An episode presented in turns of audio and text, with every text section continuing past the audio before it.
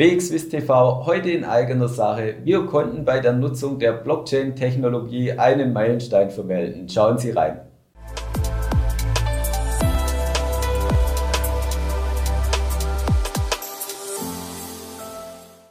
Herzlich willkommen, liebe Zuschauer, zu einem neuen Interview hier bei BXWIS TV. Heute in eigener Sache. Ich freue mich sehr, Matthias Müller bei mir zu haben. Er ist Head Markets und Service hier bei der BX. Grüß dich, Matthias. Hallo, David. Ja, wir haben soeben ein Proof of Concept zusammen mit der CMTA durchgeführt. Was hat es genau auf sich? Ja, als äh, Börse haben wir in diesem Proof of Concept eine zentrale Rolle gespielt und wir äh, leiten die Arbeitsgruppe für Handel und Nachhandel zusammen mit den Banken. Und mit, mit führenden Schweizer Banken wollten wir das eigentliche Versprechen der Blockchain- oder Distributed Ledger-Technologie einlösen, weniger Finanzintermediäre, geringere Kosten. Als Finanzmarktinfrastruktur äh, sind wir ja stets ähm, daran be bestrebt, also möglichst hohe Transaktionszahlen effizient abzuwickeln und dies mit möglichst geringen Gegenparteirisiken. Wenn man das Gleiche versucht mit, mit der Blockchain-Technologie äh, zu machen, war das bisher größte Problem war die Abwicklung in, in Fiat-Geld, also in unserem Fall äh, dem Schweizer Franken.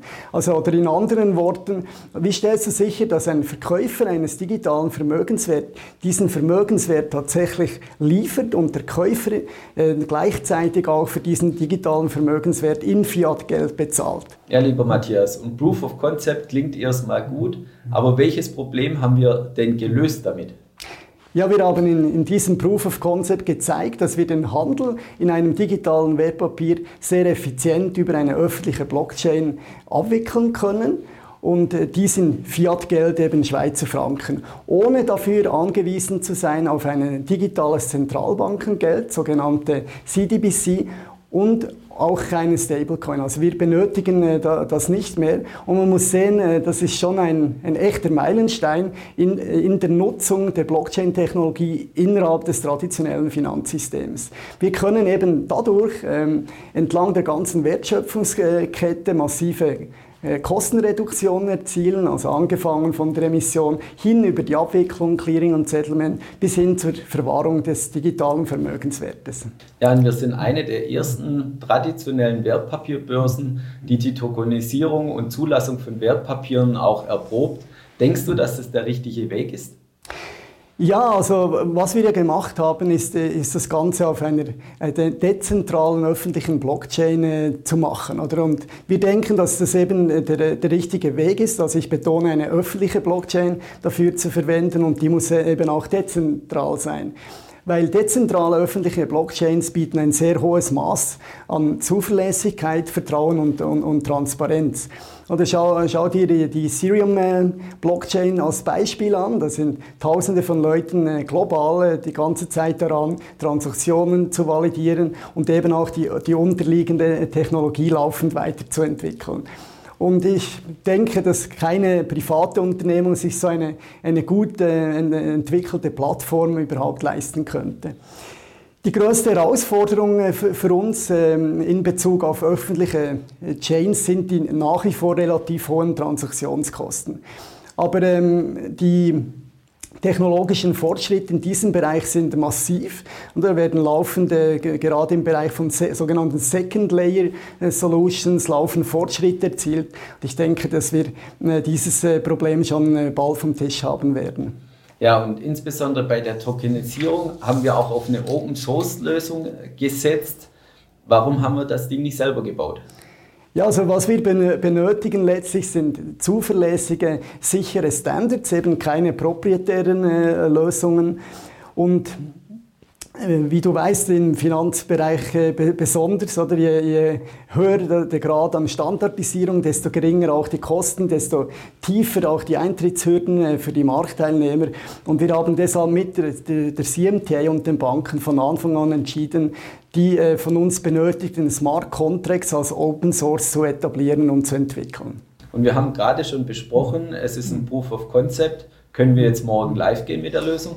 Ne, wie du sagst, was, äh, was gemacht wurde, ist eben ein Proof of Concept in einer, einer Testumgebung.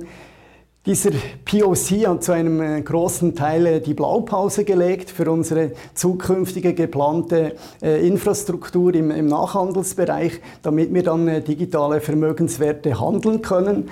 Wir werden aber nach wie vor eine, ein regulatorisches Upgrade benötigen äh, und da wollen wir eine DLT-Handelssystem-Lizenz durch die FINMA. Diese Lizenz ist der ist die perfekte Lizenz für uns, weil dadurch können wir ein reguliertes Handelssystem betreiben und gleichzeitig auch uns um die ähm, Abwicklung, also Clearing und Settlement und auch die Verwahrung der digitalen Vermögenswerte kümmern und letztlich eben über die ganze Wertschöpfungskette hin ähm, die Kosten reduzieren. Und du hast das nächste Thema schon angesprochen. Ganz großes Thema, immer die Regulierung. Haben wir jetzt beim POC auch schon mit der FINMA zusammengearbeitet? Ja, wir haben äh, die, die Firma vor und während dem Proof of Concept äh, laufend in, informiert und sie über jeden Schritt in diesem Proof of Concept auch, auch äh, ihnen gezeigt, was wir da äh, genau machen. Und ähm, die bisherigen Diskussionen mit der Firma waren auch sehr äh, konstruktiv und, und, und vielversprechend. Äh, die Firma versteht unseren äh, Setup und ähm, versteht auch unsere Beweggründe, weshalb wir uns für eine öffentliche äh, Blockchain-Lösung entschieden haben. Ja, und die BX hat sich ja seither sehr stark auf traditionelle Wertpapiere spezialisiert. Wie siehst du das in Zukunft, das Zusammenleben zwischen digitalen Wertpapieren und auch traditionellen Assets? Ja, als äh, regulierte Börse sind wir ja seit jeher ähm, daran interessiert, die, die Zulassung der Finanzinstrumente und auch den Handel in einem äh, regulierten, äh, transparenten und, und, sicheren Umfeld anzubieten. Um das zu gewährleisten, sind wir, äh, sind wir nicht auf die Form des Finanzinstruments äh, angewiesen, also ob das ein digitaler Vermögenswert ist oder ein traditionelles äh, Wertpapier, ähm, spielt uns dafür eigentlich, eigentlich keine Rolle. Oder Längerfristig gehen wir aber äh, stark davon aus, dass es zu einer Verlagerung äh, kommen wird, also von, von äh, traditionellen ähm, äh, Wertpapieren hin zu äh, digitalen äh, Assets. Aber wann dieser Zeitpunkt kommen wird, spielt uns eigentlich keine Rolle, weil wir beides anbieten werden. Ja, und die ganz wichtig für immer bei solchen neuen Lösungen auch das Thema Abwicklung. Die getestete Infrastruktur hat jetzt keine zentrale Gegenpartei mehr vorgesehen. Gibt es da irgendwelche Risiken mit der Gegenpartei, dass die ausfällt? Ja, genau. Also der, der getestete äh, operative Setup, äh, da haben wir bewusst auf eine zentrale Gegenpartei verzichtet, einen CCP. Und wir haben auch äh, keine, ähm, keinen Zentralverwahrer äh, mit dabei, einen, keinen CSD. Und ähm, dies bewusst, weil wir eben diese zentralen Parteien nicht mehr benötigen, um, äh, um den Handel von digitalen Assets effizient anbieten zu können. Also die zentrale Gegenpartei ist ja primär dazu da, äh, das Abwicklungs-, äh, das Ausfallrisiko äh, der Teilnehmer äh, während dem Settlement-Zyklus zu managen. Der Settlement-Zyklus ist im traditionellen Finanzsystem in den meisten Märkten ja relativ lang, also in, in, in der Schweiz wie, wie ähm, wie in den meisten anderen Märkten ist das T plus 2, also heute plus zwei Tage, was relativ lang ist und mit öffentlichen Chains äh, kannst du diesen Settlement-Zyklus eben drastisch reduzieren, weshalb wir dann nicht mehr auf eine, eine CCP angewiesen sind.